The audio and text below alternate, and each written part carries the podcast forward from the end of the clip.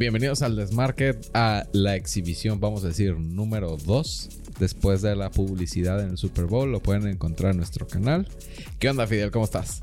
¿Qué onda? Hey, gente, hoy les traemos un episodio muy especial de una serie mítica que está relacionada con el mundo del marketing, la publicidad y esperemos les guste. Ya spoileé a Fidel como tres cosas diferentes que suceden en la serie sin querer. Este, me dijiste que te quedaste en la temporada 1, ¿verdad? Sí, o sea, ya sé que va a ser medio pecado hablar de la serie sin haberla visto, pero creo que se vale, pues. O sea, esa de lo que vamos a hablar hoy pasa en la temporada 1, entonces se vale. Citando la cultura popular sinaloense, a los cobardes no le hacen corridos, así que vamos aventándonos este pecado. Ajá, igual si han visto la serie o no la han visto, puede que haya spoilers, pero creo que todo pasa en la primera temporada, así que quédense. Por favor. Y antes que todo, suscríbanse si es que les gusta este contenido. Y arrancamos con la introducción que es dando contexto a Mad Men.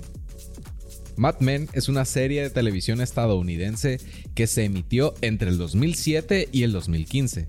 La serie ganó 16 premios Emmy y 5 Globos de Oro. Está ambientada en una agencia de publicidad de New York en los años 60. La historia sigue la vida profesional y personal de Don Draper, quien es el director creativo de la agencia. La agencia esa de cuenta esta agencia de ahorita. Sí sabes que eh, esa agencia está basada en una agencia que sí existe.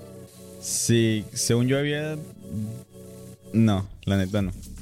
No, no pasa nada. El- la agencia en la que está... eh, ¿Cómo se llama? Fundamentado, en la que está inspirada.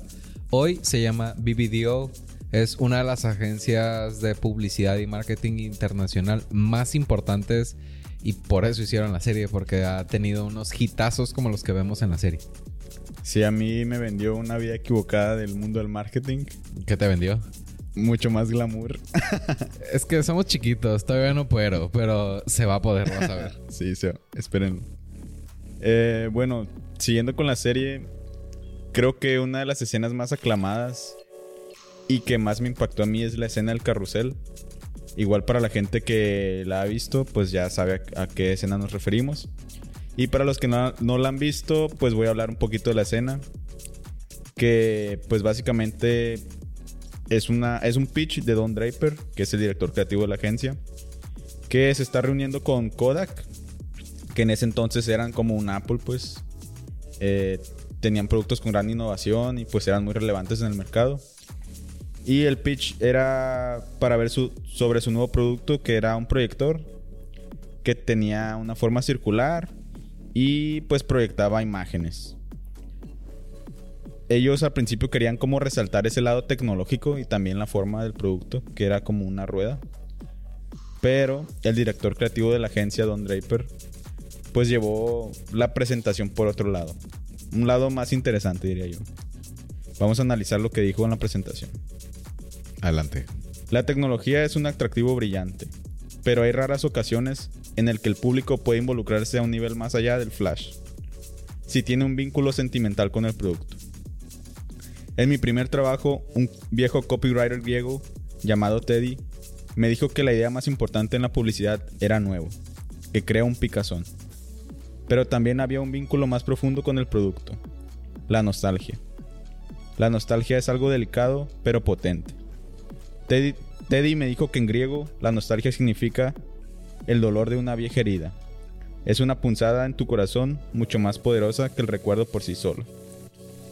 Este di- dispositivo no es una nave espacial, es una máquina del tiempo. Va hacia atrás y hacia adelante.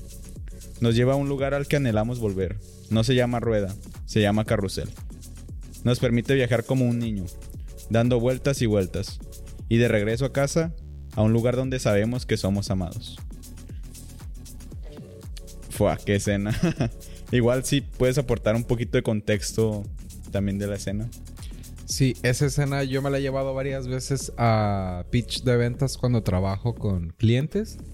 Porque de repente pasa con eh, personas que son demasiado técnicas. Yo me considero alguien muy técnico. En donde vamos a hablar de los kilowatts y los caballos de fuerza y la velocidad y los gigahertz y puras palabras bien fotosíntesis. Y hay dos cosas fundamentales que he aprendido en este giro. que a las personas les interesa dos cosas fundamentalmente cuando vas a comprar algo. Es qué hace lo que tú vendes por las personas que lo pueden comprar y cómo conectan con ellas. Eh, cuando preparaste el contenido y me dijiste de qué íbamos a hablar el día de hoy, me puse a pensar, puta, pues en qué campañas he trabajado que hay un storytelling que esté bueno y sobre todo en el día de hoy en el marketing digital, eh, ¿dónde está? Ahorita voy a llegar al contexto. Es, por ejemplo, en el contenido generado por usuarios. Perdón. En el contenido generado por usuarios ves, ah, fíjate que me llegó estos audífonos, estos leggings, este, esta chamarra, estos audífonos inalámbricos. Y no le tenía mucha fe, pero resulta que me los puse y sonaban bien padre, les duraban un montón la pila, tenían muchas funciones y volvieron mejor mi vida.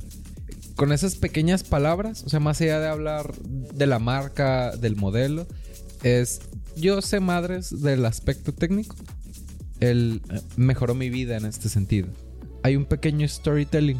Es, tenía pocas expectativas, lo abrí, lo utilicé y caí en esta conclusión y la escena del carrusel a mí se me hace bien potente porque para quienes no han visto Mad Men y para quienes lo hayan visto también, la serie sí lleva como vehículo el tema de la agencia publicitaria, pero se enfoca mucho en las vicisitudes, dicen las personas con un vocabulario más amplio que el mío, de la vida de Don Draper.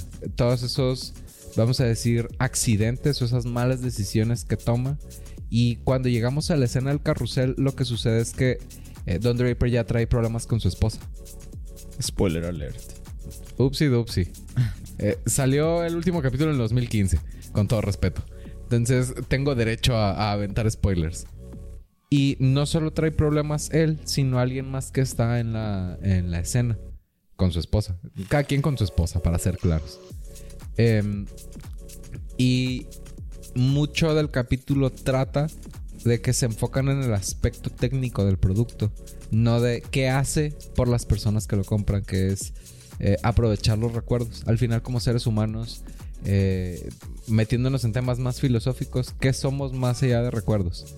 ¿Qué, es lo que le da valor a la vida cuando, cuando estamos viejitos? Por ejemplo, justo en uno de los libros que está en el escritorio del cual se detiene el micrófono, hay un libro que se llama Despacio, Despacio y habla de, tres dioses griegos que tienen que ver con el tiempo. Eh, Cronos, Airón y, y Oikos o Aikos.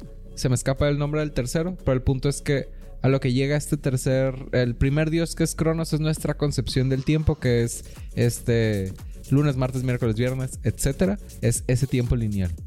Hay otro tiempo eh, que es eh, el que tiene que ver con los aspectos cíclicos, como esa figura, creo que es vikinga, que es una serpiente que se está comiendo su propia cola. Auroboros. Ajá. Ese debe ser Airos, porque ya no sé si estás familiarizado, pero el, el nombre de un dios con, con, respecto a otro de otra religión tiene que ver con que pues están transmitiendo las culturas. Y eh, Aikos o, o Iron, les debo el nombre, lo pongo en la descripción del, del video. Tiene que ver con esos momentos de los cuales se está hablando en el carrusel. Esos momentos que son atemporales para la vida de las personas. Para cuando estás viejito y dices, me acuerdo cuando salí, salí, perdón, invité a salir a mi novia y me dijo que sí. Y tuvimos esta primera bella cita, ese primer beso, esa primera vez que fui papá esa primera vez que compramos nuestra casa nos fuimos de vacaciones con nuestra familia y tuvimos ese momento que fue maravilloso. O sea, el, regresar a esos momentos que fueron maravillosos es lo que fundamenta la nostalgia de, ese, de ese carrusel y lo vuelve agridulce porque a Don, a Don Draper no le estaba yendo bien. Es lo que, lo que conecta con esa nostalgia. Sí, igual a mí se me hace un claro ejemplo de los beneficios contra los atributos. Porque Kodak quería irse más por los atributos de, ah, es algo tecnológico del futuro, puede hacer esto, es una nave especial. Y Don Draper les dijo que, a ver, ¿qué hace esto para las personas? E igual, pues no sé si te consideres una persona nostálgica. Yo, la verdad, no me considero tanto, pero sí hay algunas cosas que me transportan vívidamente a un recuerdo. y creo que los valora mucho. De hecho, como ya sabes que me gustan las- los perfumes y las fragancias, eh, sí tengo una fragancia que siempre que me la pongo me transporta a un recuerdo así vívidamente. Pues. Recuerdo el ambiente, recuerdo el clima, olores, cómo me sentía. Y pues es un perfume que valoro y que voy a seguir comprando, pues porque me hace sentir eso. Alguna vez un maestro que me dio, eh, el que les platico que me dijo, no seas rockero, no seas pianista, sé músico, me hizo un comentario sobre la nostalgia que en su momento no entendí lo entiendes a medida que te haces viejo, pues porque te llevo como seis años. Que el- la nostalgia va muy ligada con el arrepentimiento y no me voy a meter en, en esa línea, pero tiene que ver con, con empezar a que te caigan algunos 20. Por ejemplo, yo te puedo decir, eh, de más morro no tuve una muy buena relación con mis papás. Y a medida que creces y ves las chingas que se meten, para ser resumidos, y todas esas cosas que no sabían y esas como decisiones complejas que tomaron, y ya, ya estás en edad de, tu casa, tu carro, tus hijos, tu ahorro para la FOR, etcétera, etcétera, y los ves y los ves que ya están mayores, ahí es donde entra la nostalgia. Creo que ahí es donde está lo poderoso del, del, del mensaje de ese pitch de ventas que hace. Porque él genuinamente conecta con sus emociones. Creo yo, al menos en mi experiencia personal, porque pues ya sabes que soy medio diferente en algún aspecto. Este. La nostalgia está muy ligada como con, con también. No necesariamente madurar, sino crecer y darte cuenta de cosas que ya no van a volver. Creo que ahí es donde está la herida que está mencionando. Sí, igual. O sea, aunque vuelvan las cosas, tú ya- igual ya no vas a ser la misma persona. O sea, por ejemplo, si ahorita me subiera una máquina del tiempo y regreso ese día, ya no, es, ya no voy a ser la misma persona y tal vez ya no vea las cosas así. Entonces, es bonito, igual es agridulce, pues, pero es algo que está interesante. Y Tiene- creo que todos los humanos sentimos eso en algún punto. pues. Sí, va, vas llegando a cierta edad. A, a medida que tienes cierta edad, tienes ciertas nostalgias. ¿Tú tienes algún momento nostálgico para ti? Pues ese del perfume, que es un viaje que hice con una persona que en ese entonces era especial. Bueno, que sigue siendo especial. Sí, eh, y podemos decir fue especial o es especial por ese aprendizaje, esa vivencia que tienes contigo. Por ejemplo, en, mi caso, ahorita hablando de, cosas que pues ya no van a ser, porque como dices tú, ya no tenemos la misma edad. eh, un viaje a Ixtapa. Eh, mi mamá eh, se metía al mar conmigo y jugaba conmigo. De repente me toca como espejear experiencias con personas en donde papá no estaba, a mamá le valía madre, este, y yo puedo decir como que con, quizá con orgullo puede ser la palabra, es, pues es que mi mamá me navegó y jugó conmigo, en, se metía a la playa, eh, se llenaba de arena, este, se le quemaba la piel por estar en el sol todo el día porque no se me acababa la pila. Y son de esos momentos nostálgicos en donde yo te puedo decir un destino turístico familiar en donde creo que me la voy a pasar bien sin, sin tener mayor información por la pura nostalgia, ese viaje a. ¿Por qué? Porque nunca se me va a olvidar. Wow, qué capítulo. ya se puso muy nostálgico. Es parte del show. Eh, pues igual ya volviendo un poquito más a temas de marketing y negocios. Sí. ¿Crees que para todos los productos o servicios o anuncios o campañas es necesario como ver ese lado emocional? En resumen, no, porque sí hay ciertos productos y servicios para los cuales eh, es más pragmático el enfocarte en las características. Por ejemplo, pensando en una llanta, pensando en este en gasolina para tu vehículo o pensando en ese microchip que va a ir incluido en tu computadora. Pues ni modo que les digas, ah, es que Netflix se ve más chido con este microchip. ¿Te acuerdas cuando estabas niño y usaste el microchip? No, pues no. Así es. Pero sí creo que hay muchas marcas que no aprovechan este factor emocional. Justo ahorita vengo saliendo de una junta Digo, entre el, lo que nos tardamos en hacer estos ajustes de las cámaras que nos tardamos, o me tardé pues, en donde mm, me platica de aspectos técnicos de, la empresa, en donde lo que yo le digo es, necesitas conectar más con las personas, conectas mejor con las personas, eh, contándoles una historia, dándoles un ejemplo, diciéndoles, a lo mejor las personas no tenían tanta expectativa con este tema, pero a partir de que lo utilizaron se dieron cuenta de todos estos beneficios que trajo para ellos.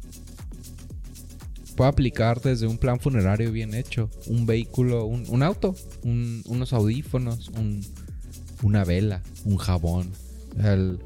imagínate, ¿cuántas historias no podría sacar del jabón rosa Venus? Un montón. Sí. Y es un... O el jabón lirio, ¿no? El que son dos jabones diferentes, pero sirven para lo mismo. El, y me estoy metiendo como que en líneas escabrosas. Jabón Rosa Venus, para los que no sepan, es los, el jabón que está por defecto en los moteles a nivel país. Imagínate todas esas historias de One Night Stands o esas historias de amor que iniciaron en, en, algún algo que pareció una mala decisión o esa primera vez que tuvieron las personas con, ¿cómo se dice? con desconfianza o poca información sobre lo que estaban viviendo en una borra de en una barra de jabón. Sí, igual pues ya igual entrando a ejemplos eh, estaba investigando sobre campañas que pues tienen ese lado emocional o ese lado nostálgico y me encontré con una de de Gillette que pues si lo ves es una simple rasuradora pero ellos tomaron ese camino nostálgico emocional al mostrar la primera vez que se rasura, pues, un hombre. Eh, y, pues mostraron un poco la interacción con su papá, que su papá le estaba diciendo, hazlo así, de esta manera. Y pues yo creo que ahí está conectado como el lado emocional porque pues van a ser cosas que tal vez ahorita en el futuro no las valoras tanto, pero en el presente no las valoras tanto, pero que en el futuro pues son cosas que te vas a acordar. Sí, y algo que se me hace importante del storytelling es que no nada más tiene que ser emocional, también puede ser entretenido. Eh, yo no sabía que me iba a dedicar a lo que nos dedicamos hoy. A mí en la universidad me tocó ir a una conferencia en donde un, pez gordo de la mercadotecnia a nivel nacional, ahorita se me escapa el nombre, nos dio una conferencia y nos platicó de justo el storytelling en marketing digital.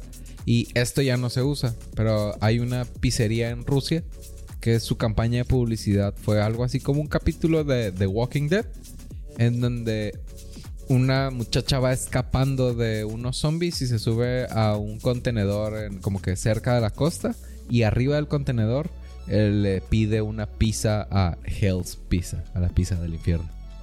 Y el, el compa que este, le lleva la pizza se pelea con los zombies, pero antes prepara la pizza y durante todo el, todo el trayecto va como sorteando un capítulo de Walking Dead. Este le revienta la cabeza a uno y se sube a un, a un carrito de, de golf y toma decisiones durante. En ese entonces a los videos de YouTube le podías este, poner botones y esos botones tenían que ver con la toma de decisión. Ahorita ya no existe, pero parte de lo padre es que si te equivocabas, pues mataban al repartidor y a la morra no le llegaba su pizza. Entonces, para la gente, al menos como yo, dices, no mames, tienes que ver cómo acaba esto. Eh, y lo volví a saber, a lo mejor no completo, pues por el último momento en, la decisión del, del pizzero. Y ya sobre eso veías en qué acababa. Ya sabías en qué iba a acabar, pues le iba a llevar la pizza pero pasaba que al menos a un grupo grande de personas les interesaba ver qué sucedía en el siguiente video. Simple y sencillamente porque era entretenido. Mm. Igual, tú que tienes más experiencia, no sé si nos puedes compartir como tips prácticos o puntuales de cómo aplicar el storytelling en marketing. Creo yo que la base del storytelling es generar empatía. Lo que sucedió en el capítulo con Don Draper es que lo vio a través de sus ojos, no a través de los ojos de Kodak. Es, ¿qué hace esto por mí? Es, imagínate, no recuerdo tan a detalle porque no tengo el capítulo visto reciente, Pero imagínate, estoy viendo las fotos de la mujer de la que me voy a divorciar. Es desgarrador ver esas fotos. Y es nostalgia. Y es regresar a un momento feliz.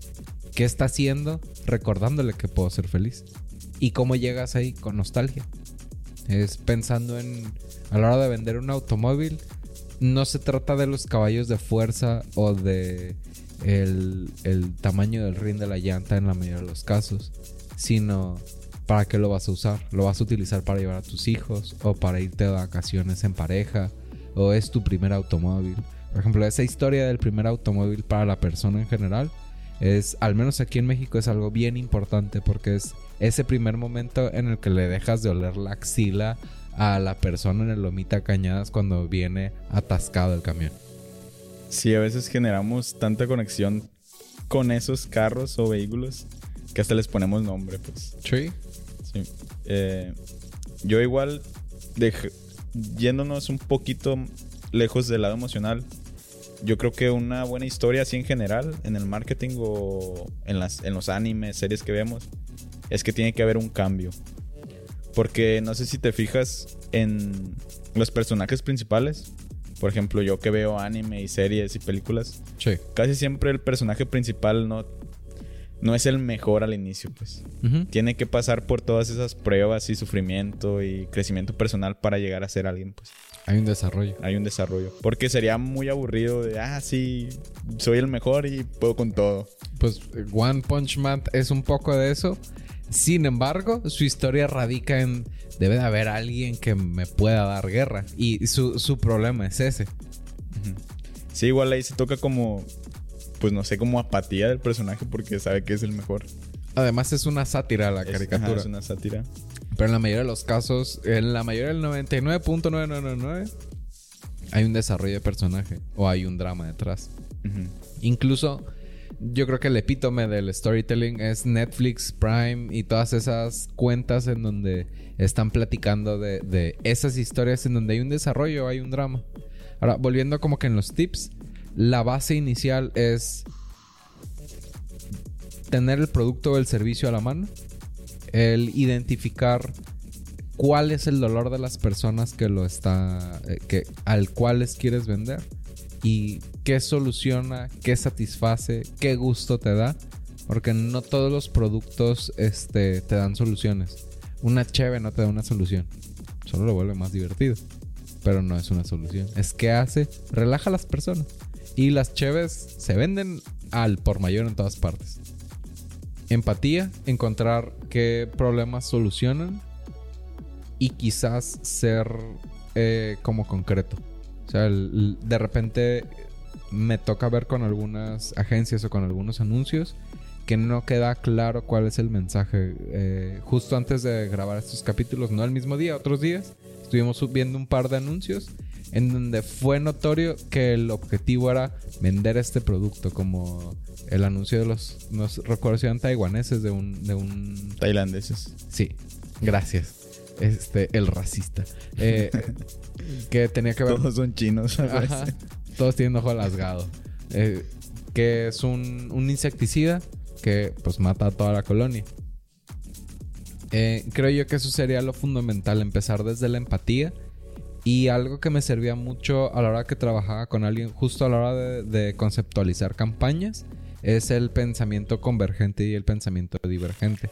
Eh, incluso es algo que podemos empezar a hacer. Es nos sentamos y decimos, estos son los temas que queremos tocar.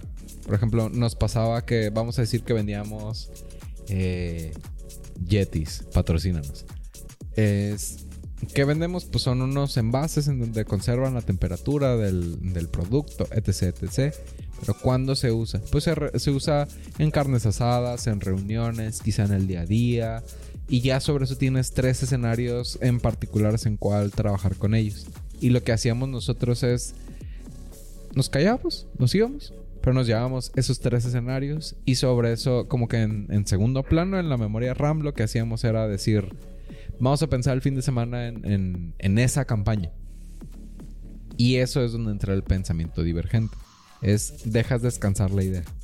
pasa mucho, por ejemplo, cuando estudias un instrumento, cuando haces un deporte, que dices, por más que tengo claro cuál es mi 1, 2, 3, no me está saliendo, descansas, diverges, te diviertes.